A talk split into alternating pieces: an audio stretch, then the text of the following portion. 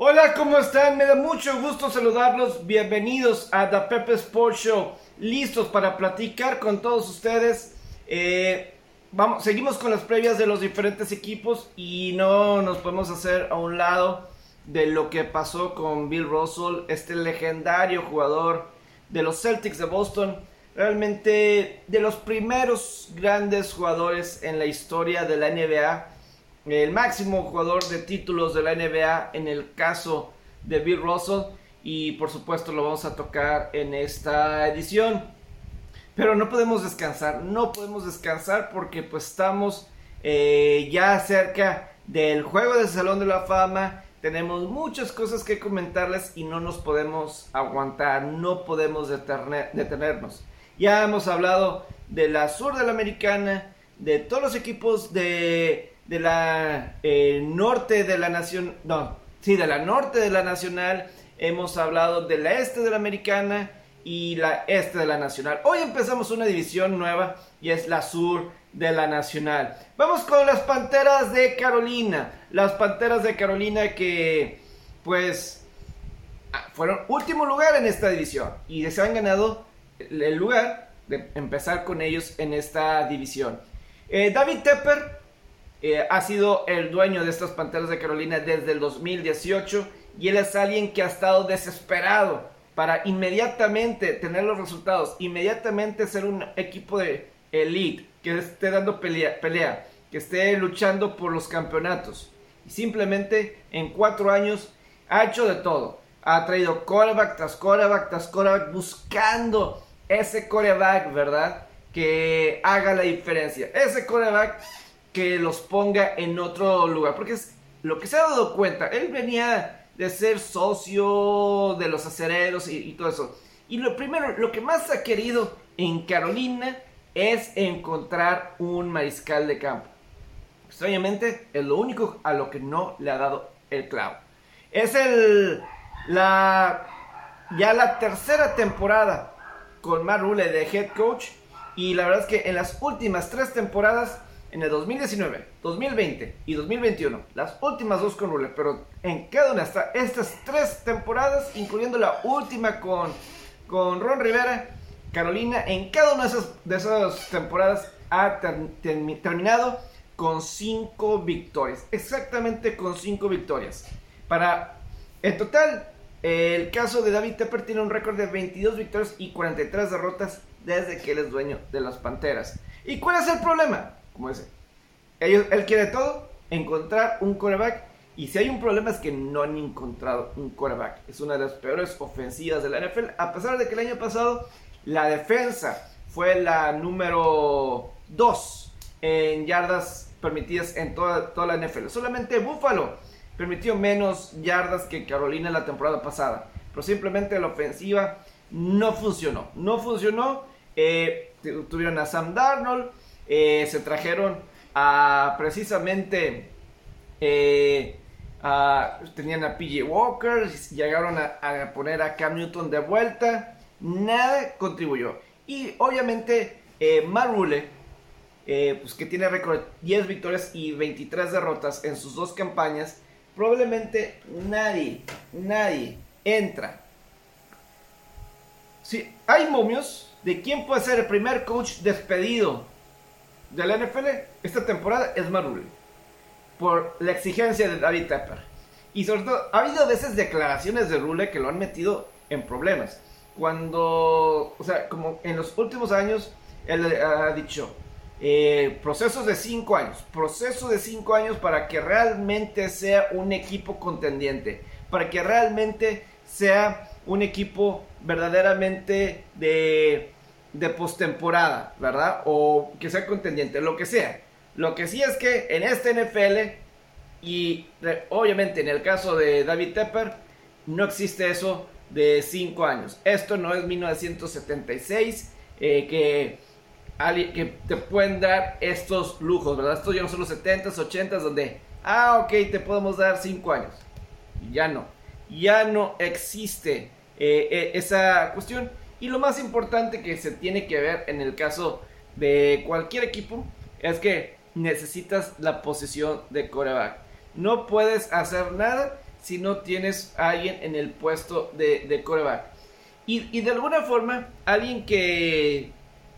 O sea, o sea, yo ahorita iba con DJ Moore, que alguien como DJ Moore ha batallado porque...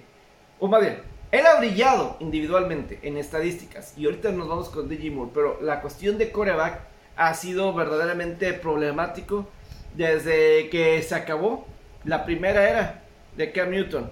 Han pasado, estoy buscando aquí toda una lista de, jugadores, ¿verdad? Eh, lo tenía por aquí en algún lado. De todos los que han pasado en, los últimos años, ¿verdad? Ah, con este grupo de, de quarterbacks. Estamos hablando, es Darnold, es PG Walker, Kyle Allen, eh, Sam Darnold y compañía. Son como 6, 7 corebacks. Es una larga lista y como digo, no le han dado el clavo. Matt se trajo a PJ Walker eh, porque fue su coreback en la Universidad de Temple. Cuando él estaba en la Universidad de Temple en la NCAA, PJ Walker era su coreback y se lo trajo, ¿verdad? Eh, y tampoco, ¿verdad? Sam Darnold sigue en el roster y ahorita está peleando con Baker Mayfield. Baker Mayfield para el puesto titular. Carolina fue uno de los equipos que estaba buscando eh, conseguir precisamente a Deshaun Watson. Carolina estaba dispuesto a hacer lo que sea para conseguir un quarterback de. Lo que sea. Eh, estaban poniendo a la venta a todos, a todos, a Christian McCaffrey, a quien se les venga a la mente. Todos, todos. Yo creo que hasta un estadio se los daban si les daban un quarterback. Yo creo que hasta eso hubieran sido capaces. Pero no. Y. Y entonces Llega Baker Mayfield y los reportes de, Baker Mayfield es que a final de, a fin de, a fin de todo, a fin de todo, eh, pues tienes a un coreback que pues ha ganado, ha ganado en Cleveland. Ya lo platicaremos con, Cleveland. Pero si vemos eh, las últimas temporadas de, de Baker Mayfield, lo que fue con Cleveland, en cuestión de victorias es interesante. Eh, su récord de Baker Mayfield, lo, que puede ser es 29 y 30, pero en los últimos dos años, eh, la historia de Cleveland reciente, pues no te encuentras a alguien que haya ayudado. ¿Qué tanto puede beneficiar a... Pues, yo creo que en el papel, en el papel, el roster de Cleveland era mejor que Carolina. Eh, eso fue mi idea cuando empecé a hacer el análisis. Pero aquí puede haber algo más. Pero todo cae primero en los, en los corebacks. Cómo va a estar Darnold o cómo va a estar Baker Mayfield. Los primeros reportes de los entrenamientos es que ahorita no hay ventaja para ninguno de los dos de quién va a ser el coreback titular. Les están dando por igual eh, repeticiones con el primer equipo. Por igual. Primero uno, primero otro. Otro, luego primero. Situaciones así. No hay ni un plus ni un adelante. Eh, tanto Sam Darnold y Mayfield de repente están acostumbrados a las malas eh, decisiones, a las malas decisiones. Y esto cae porque, además, llega un nuevo coordinador ofensivo, Ben McAdoo. Eh, despidieron el año pasado, durante la temporada, a Joe Brady. Joe Brady que llegó con la fama de... Llegó con, con la fama de desarrollar a Joe Burrow en la Universidad de LSU, con los Tigres el crédito, un genio, como coreback o todo lo que quieran para desarrollar a Joe Burrow. Llega Carolina y realmente, pues de las peores ofensivas de toda la NFL. Y ahora llega Ben McAdoo, ¿verdad? Ben McAdoo, ex head coach de los Gigantes de Nueva York, previamente había trabajado con alguien como Aaron Rodgers y con Aaron Rodgers, pues obviamente, pues es la razón, el trabajo que hizo con Green Bay, con Aaron Rodgers, fue lo que le dio la oportunidad de ser entrenador en jefe con los New York Football Giants. Con los gigantes no resultó, es diferente ser eh, ah, es, diferente eh, ser coach de corebacks o coordinador ofensivo, ahora ser el principal, eh, ser head coach y eso lo vivió. Ahora, lo interesante, y esto yo lo publiqué en mis redes, tanto en TikTok como en Instagram, en mis declaraciones, en un video Ben McAdoo, y creo que también lo hice aquí para un podcast. Eh, ben McAdoo, después de la temporada 2017, fue despedido por los gigantes, ¿verdad? Y, y ese receso temporal del 2018 fue cuando tanto Sam Darnold como Baker Mayfield, cuando los dos salieron en el draft, en esa generación de tantos corebacks que salieron Josh Allen y Lamar Jackson. Y él, en lo particular, alguien lo entrevistó y dio declaraciones, pues no muy, eh, o sea, no muy bien de los dos, no muy bien de Darnold y de Mayfield, nada prometedor, nada halagador, esa es la palabra que está buscando, halagador. En el caso de Darnold, que lanzaba muchas intercepciones, no alguien eh, toma muchas malas decisiones, cosas que si vimos la última temporada de, de Sam Darnold, era cierto, era cierto. Y ese ha sido su problema principal de Sam Darnold en la NFL. Simplemente eh, lanza demasiadas intercepciones. No, no puede. Este, realmente es, es terrible. Es terrible lo que ha pasado ahí con, la cuestión de, de los corebacks. Y y tienes el Darnold. Y por parte, por el lado de Baker Mayfield decía, pues no es el más alto del mundo. Y aparte, sí es un líder, es un líder, pero no se le me hace un buen atleta. ¿Y quién lo colocaba? Como el sexto mejor coreback de, de, de, la generación. El sexto mejor coreback, por atrás de Mason Rudolph, de Pittsburgh. Así de mal lo Ahora el trabajo de Ben McAdoo es poder identificar a uno. ¿Quién de los dos le puede dar éxito? La verdad, la única razón que se quedan con Sam Darnold es porque él tiene garantizado, Darnold, que le van a pagar 18.8 millones de dólares esta temporada. No tenía de otra, se lo tenían que quedar. Le tenían que pagar. Entonces no le quedaba de otra a Darnold y a Carolina que se quedara ahí. Pero Pro Football Focus le dio de 37 corebacks el rating número 36, como el penúltimo peor coreback de toda la NFL la temporada pasada. Y, y ahí se queda, se andaron. Y entonces Carolina, como decía, empezaron a buscar a otros, eh, hasta el, al grado, ¿verdad? De irse con Deshaun Watson. Y en las últimas semanas llega Baker Mayfield. Llega Baker Mayfield, eh, mitad de julio se confirmó y ahora pues aquí está eh, con los papeles. ¿A qué Baker Mayfield vamos a ver? ¿Cuál va a ser el Baker Mayfield que, vamos a, intentar, verdad? Eh,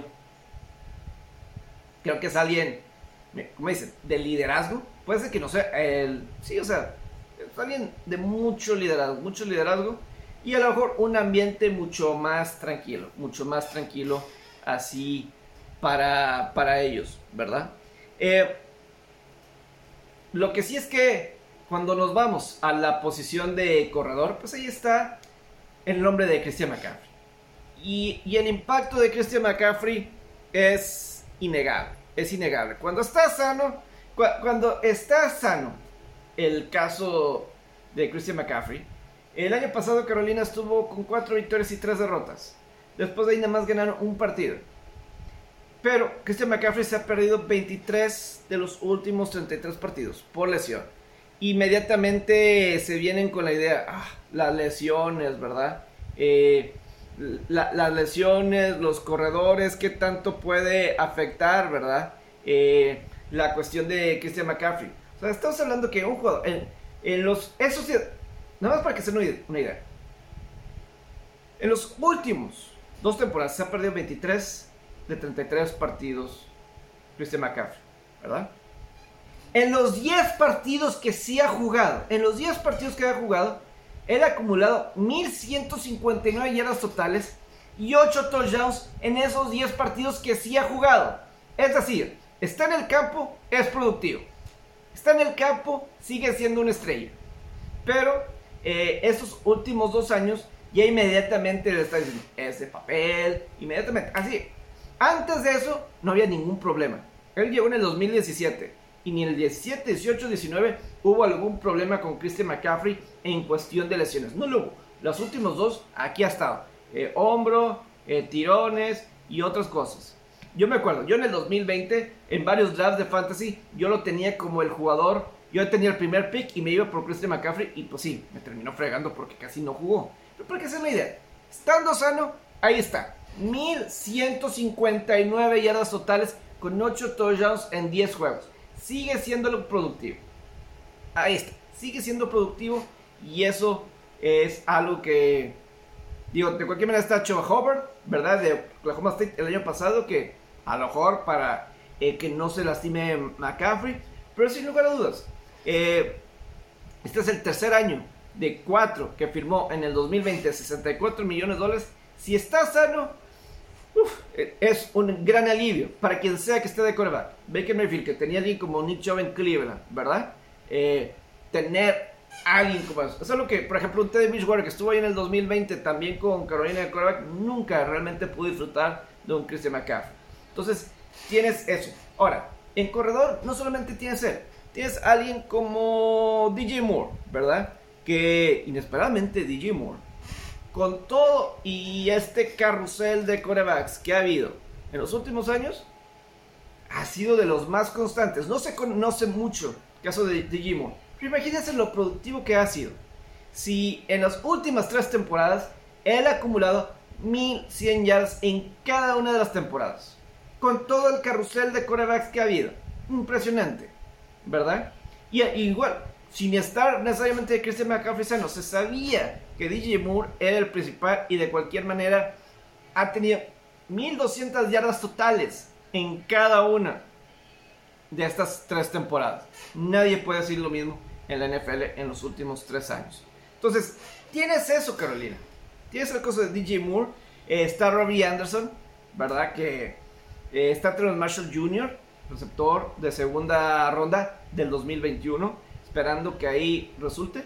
Pero ahí tienes, ¿verdad? Estos, estos jugadores, ¿verdad? Que, que pinta, que, que pinta, o sea, son jugadores literalmente estrellas. McCaffrey si está sano, si se puede mantener sano en esta temporada 2022, si DJ Moore tiene un coreback constante, puede ser mucho más, mucho más. Lo que sí es que la línea ofensiva de Carolina debe estar mucho mejor para esta temporada. La primera selección de ellos fueron con Ikem Ekowonu de la Estatal de North Carolina, de la Universidad Estatal de North Carolina. Eh, es un chavo que hay realmente local, de la Estatal de, Raleigh, se pasa a Charlotte y, ahí lo van a tener ahí por, por un rato. Eh, le, invirtieron a la línea ofensiva y ahí es donde llega para apoyar esa línea ofensiva que eh, ya tenía a Taylor Motton y Brady Christensen, pero en la agencia líder se traen a Bradley Bozeman y Austin Covert, quien fue titular con los Cameros, y el caso de Kwon, que nos tenemos que aprender bien cómo decir, pero la línea ofensiva como tal está armada, ¿verdad? Se ha armado. Y aquí es donde, ok, si nada más encuentran un coreback interesante las Panteras, que mínimo de les dé una oportunidad, ahí tiene las armas Carolina para, para ganar. Para mínimo ser un equipo en una débil conferencia nacional, en un equipo de postemporada. Del otro lado de la defensa, la defensiva de las Panteras. Eh, repito, fue la número 2 en yardas permitidas la temporada pasada, solamente Buffalo tiene a jugador Pro Bowl como Brian Burns de la defensiva. Tienes el safety Jeremy Chin. Esquinero Dante Jackson. Y hay que recordar, eh, JC Horn, el, el hijo del ex receptor, ¿verdad? Horn, que fue receptor con los Santos, Jefes y entre otros. Eh, Jason Horn fue la primera selección de ellos en el 2021, esquinero. Eh, se lastimó el pie al principio de la temporada y ya no pudo regresar él debe estar de regreso y, la verdad es alguien que le tiene mucha confianza. Pero en cada uno de los niveles de esta defensiva eh, tienen a jugadores. Tienen a Shaq Thompson como linebacker veterano, ¿verdad? Tacleando. Eso puede ser algo importante. A lo mejor necesitan alguien al lado de Brian Burns en el ala defensiva que realmente eh, pueda, pueda ayudar, ¿verdad? El coordinador defensivo es Phil Snow eh, alguien muy, muy, muy respetado. Eh, ahí lo que van a tratar es pues, ver que sale, sale en la posición de, del linebacker, ahí principalmente. Eh, a lo mejor linebacker es donde necesitan, pero tienen, tienen armas. Y, en el caso de estos jugadores, eh, pues sí tienen alguien ahí que, que les pueda aportar, ¿verdad? En la cuestión de la defensiva, pero defensivamente en el papel siguen estando sólidos, siguen estando sólidos. Lo único es que perdieron a Jason Reddick, las Panteras. Se va a Filadelfia, eh, quien fue quien lideró la temporada pasada en capturas con 11, ¿verdad? También dejan ir a Stephon Gilmore, que pues se lo trajeron, eh, se, lo, se lo dieron, ¿verdad? A lo... No recuerdo con quién se va, ese fue Stephon Gilmore, ya lo dije en previas pasadas, pero eh, pues sí hay algunos jugadores importantes de ese equipo que se fueron. Porque, pues sí, Carolina, Carolina, eh, pues han logrado, eh, pues, juntar jugadores interesantes a la defensiva. Entonces, se va Jason Reddick. ¿Quién va a tomar esa producción? Tienes a Brian Burns, muy buen jugador defensivo, pero necesitas a alguien de ese lado que pueda resultar para, para Carolina, ¿verdad? Que pueda presionar también y quitarle un poquito de presión el caso de, Burns, ¿verdad? Es un poco ahí de, lo que se está mencionando en el caso de, Carolina. Tienes a Derek Brown, a lo mejor ya tu Gross Matos puede responder, pero sí es algo eh, ahí que se tiene que, considerar. En la, en la, agencia libre, más bien en pateadores, Saint González eh, conectó 20 de 22 patadas. Eh, fue nombrado varias veces el jugador de la semana en equipos especiales en la conferencia nacional. Y les llega, les llega Johnny Hecker, pateador de despeje eh, de las Panteras. Fue el mejor pateador de la década pasada, de los 2010. Eh, pateador de los Carneros. Llega a las Panteras como Pro Bowler, jugador de la década. Y, ¿por qué no? A lo mejor él al si no funciona ningún coreback, capaz que hasta que lo ponen a él, ¿verdad? 14 pases completos de 23 intentos eh, en engaños. Hay que esperar que. Hay que estar muy buzos de Carolina. Hay que estar muy buzo en Carolina para los engaños de patada con Carolina. Porque él eh, está 14 de 23. Él le gustaba mucho en Carneros los engaños de patada. Así es que con Carolina hay que estar buzos. Los equipos que enfrenten a Carolina tienen que estar.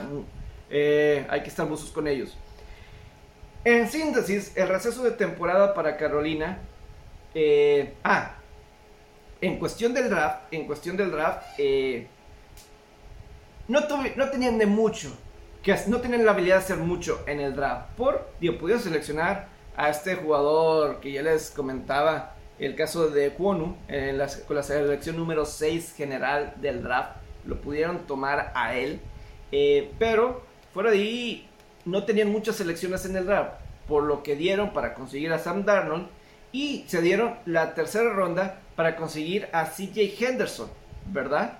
Eh, y la verdad no recibí mucho cambio porque cuando consiguieron a, fueron por Henderson y cuando fueron por Stephen Gilmore la temporada pasada, a mitad de campaña, era que Carolina estaba buscando clasificar a postemporada.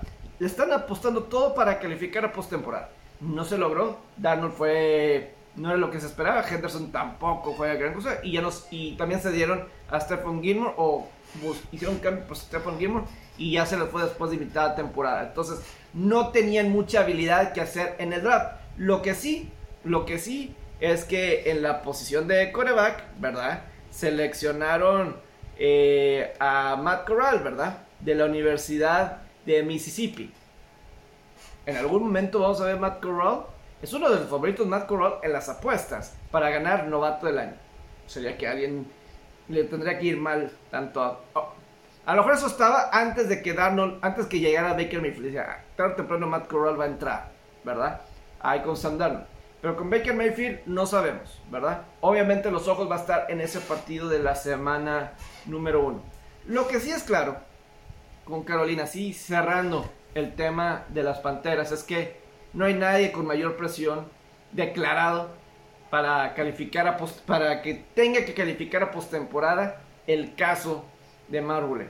A lo mejor me, podemos agregar a Mike McCarthy de Dallas, eh, por mencionar algunos, el caso de Green Bay, su coach, ¿verdad? Si no les va mal, no creo que les vaya mal, pero simplemente está la, la posibilidad Frank Wright, que está en Indianapolis, que se pudiera estar ya pensando que puede estar la cuerda floja, pero nadie, nadie con Marrule. El factor del coach, ¿verdad?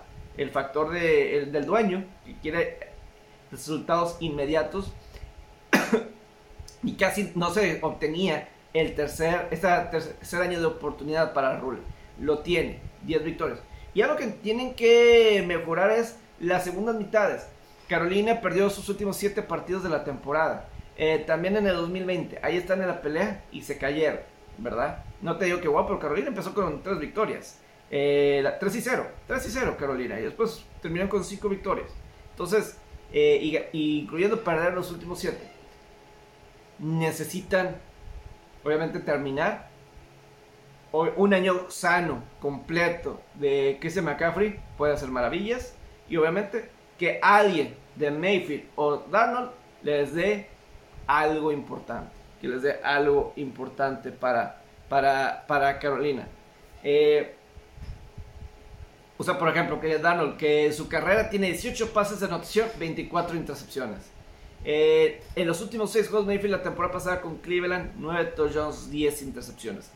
Alguien, alguien que ayude a McCaffrey, alguien que ayude a Rule, pero si no califica postemporada Carolina, no habrá un cuarto año definitivo para Marrule y pasará Marrule como otro más, coach que llega de colegial y que no, no sabe trasladar ese éxito, no puede trasladar el éxito de colegial que tuvo en la Universidad de Temple, que tuvo en la Universidad de Baylor, aquí a la NFL.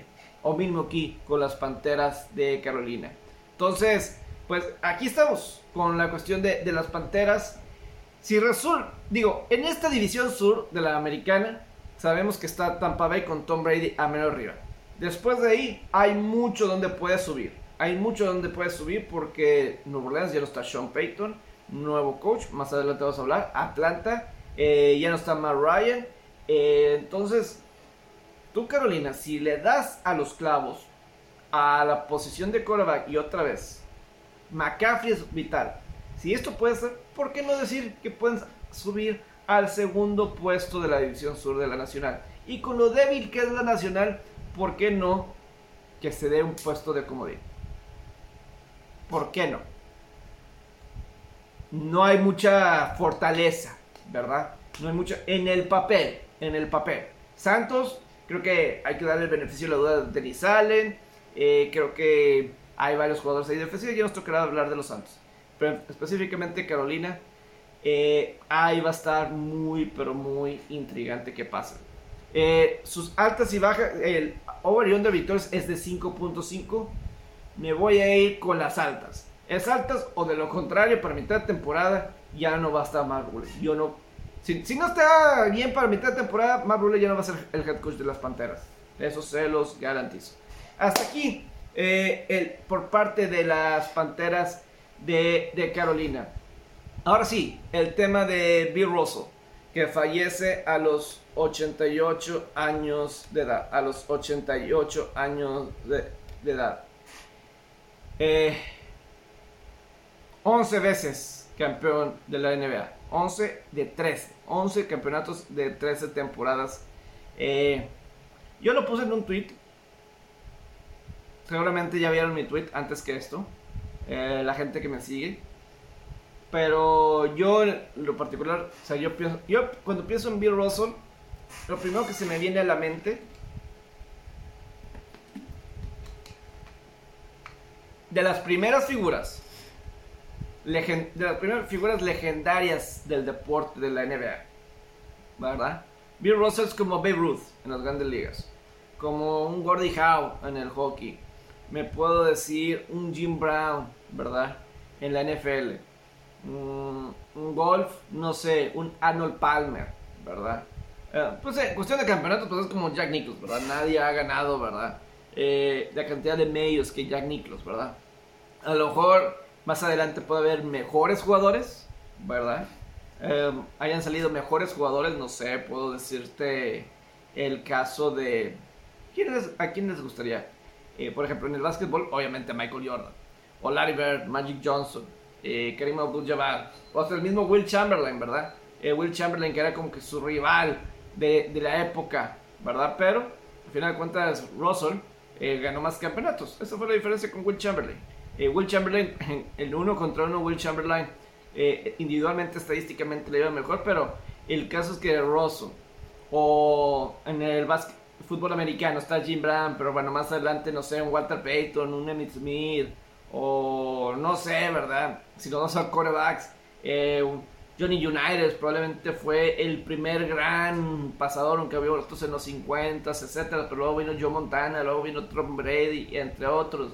En el béisbol, eh, pues otros que han roto sus récords de cuadrangulares, a Babe Ruth, etcétera. En el fútbol yo me atrevo a decir Pelé. Al menos que ustedes me digan alguien antes de Pelé, que yo no me acuerdo. Seguramente habrá algunos en los 60, 50, etcétera, pero alguien así realmente que mundialmente es reconocido, mundialmente es reconocido, yo no me acuerdo. Honestamente, yo no me acuerdo. Eh, o sea, creo que son ese tipo de personas que dejan la NBA a los 88 años de edad. Y yo no me imagino lo difícil que debió de haber sido para Bill Russell estando en Boston, eh, ¿verdad? Jugando para Boston. Porque se sabe que la gente de Boston, Bill Russell es de color. Es afroamericano. Y jugar en los 50, 60, yo me imagino cómo debió haber sido. Lo que tuvo que ser para ganarse a la gente en Boston. Porque siempre se sabido que la gente de Boston, dijo puede ser racista. Lo han dicho muchos. LeBron James lo acaba de decir. LeBron James lo acaba de decir hace poco. Que no, él nunca jugaría en Boston porque es racista la gente. Es lo que ahí han comentado. Eh, y ha habido casos, ah, se ha, sonado, O sea, Bill Russell le tocó esa época, el Jim Brown, ¿verdad? Eh, que lidiar con ese tipo de cosas. Jim Brown, Muhammad Ali, ¿verdad?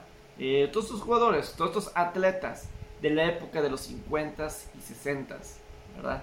Lo que es lidiar con, con eso. Ayer estaba viendo un... Eh, empecé a ver el documental de, de Derek Jeter. Empecé a ver el documental de Derek Jeter. Y y simplemente, por ejemplo, los papás de Derek Jeter, su mamá es güera, blanca, y su papá afroamericano. Y pues lo que... Y creciendo en Detroit, en el área de Detroit, en, Michigan. Y lo que la mamá tuvo que pasar. Y el papá también, ¿verdad? Que se les quedaban viendo. Una persona blanca con una pareja, su esposo siendo afroamericano. No le dejaban sacar ni la foto eh, familiar, en el trabajo, a la esposa, la mamá, eh, cosas así por el estilo que se veía.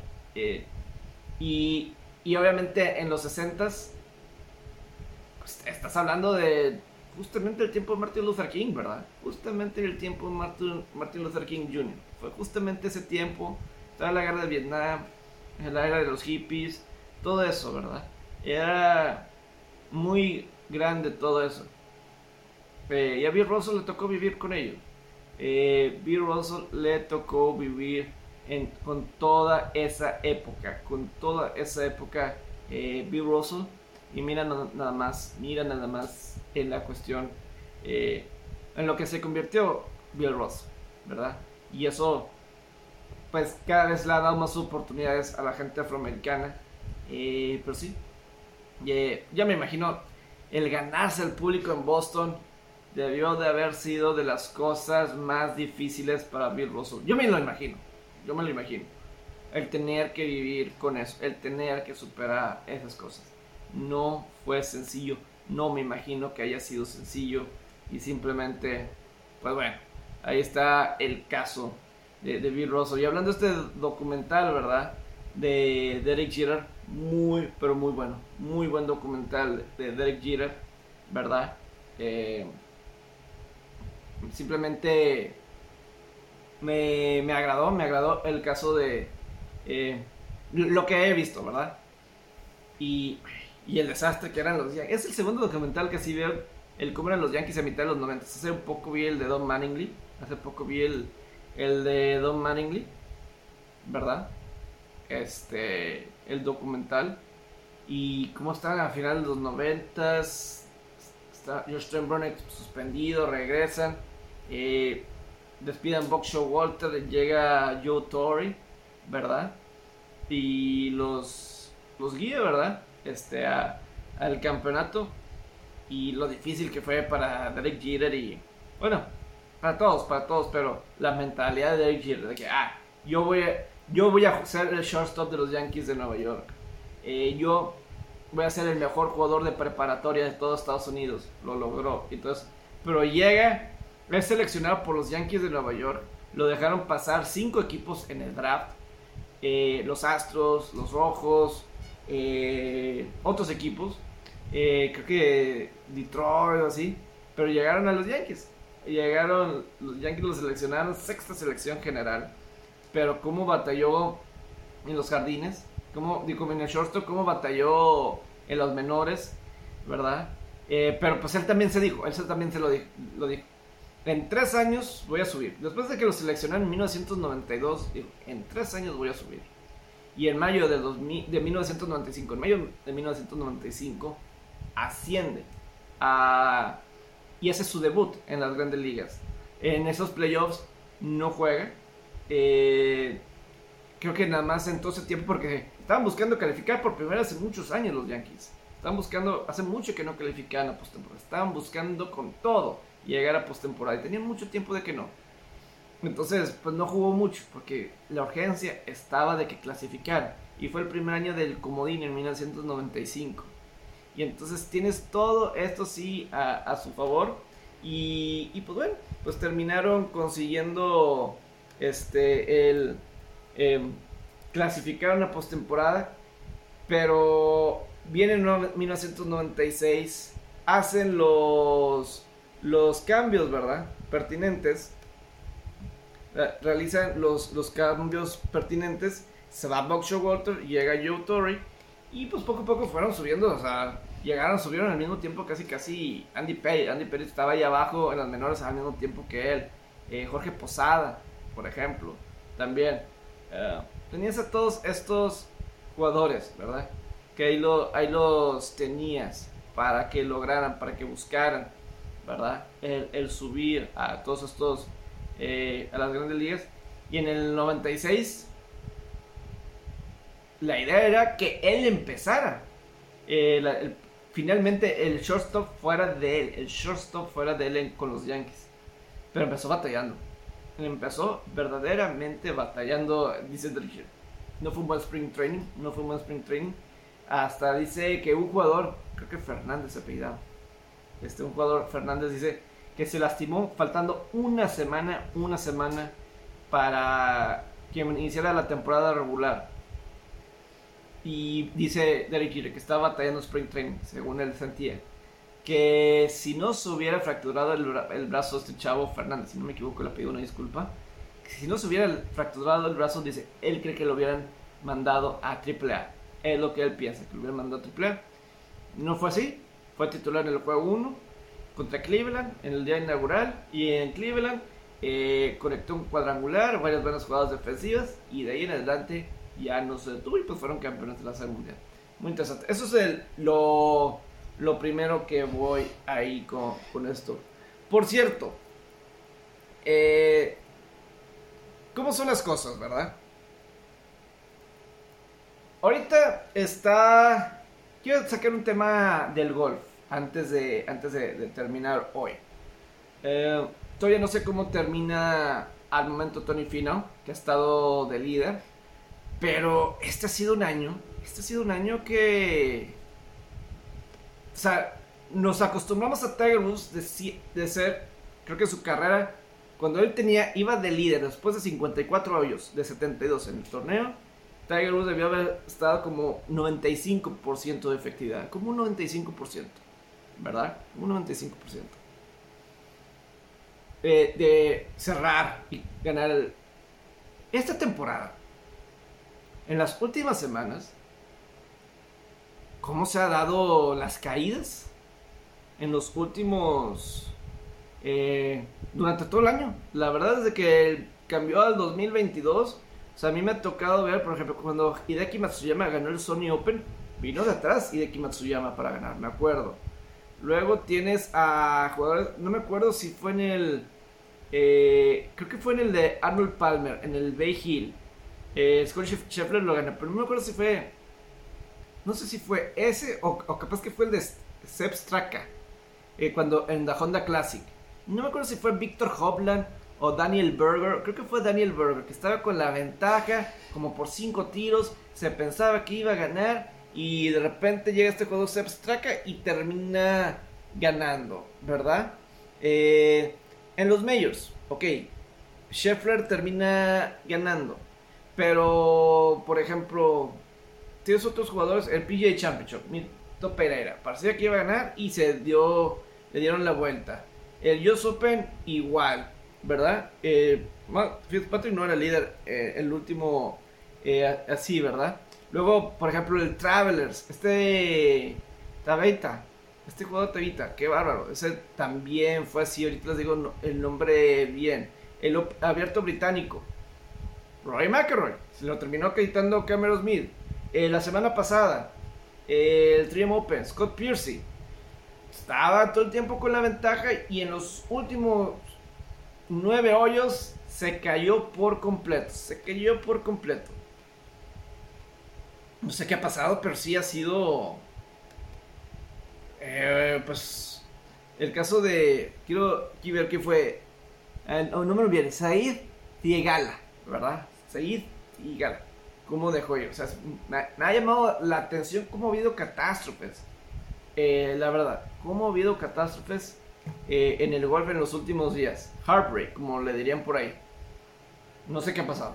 Vamos a ver si Tony Fino puede terminar eh, hoy, ¿verdad? Veo que está de líder, no sé, pero esa ha sido la costumbre en los últimos, últimos años. En las últimas, durante este 2022, durante este 2022. Aquí me despido. ahí está. Y si quieren, los invito a que vean mi canal de YouTube, ahí lo pueden ver por video o por audio, en donde usted escuche podcast, ahí si quieren, ¿verdad? Les mando saludos.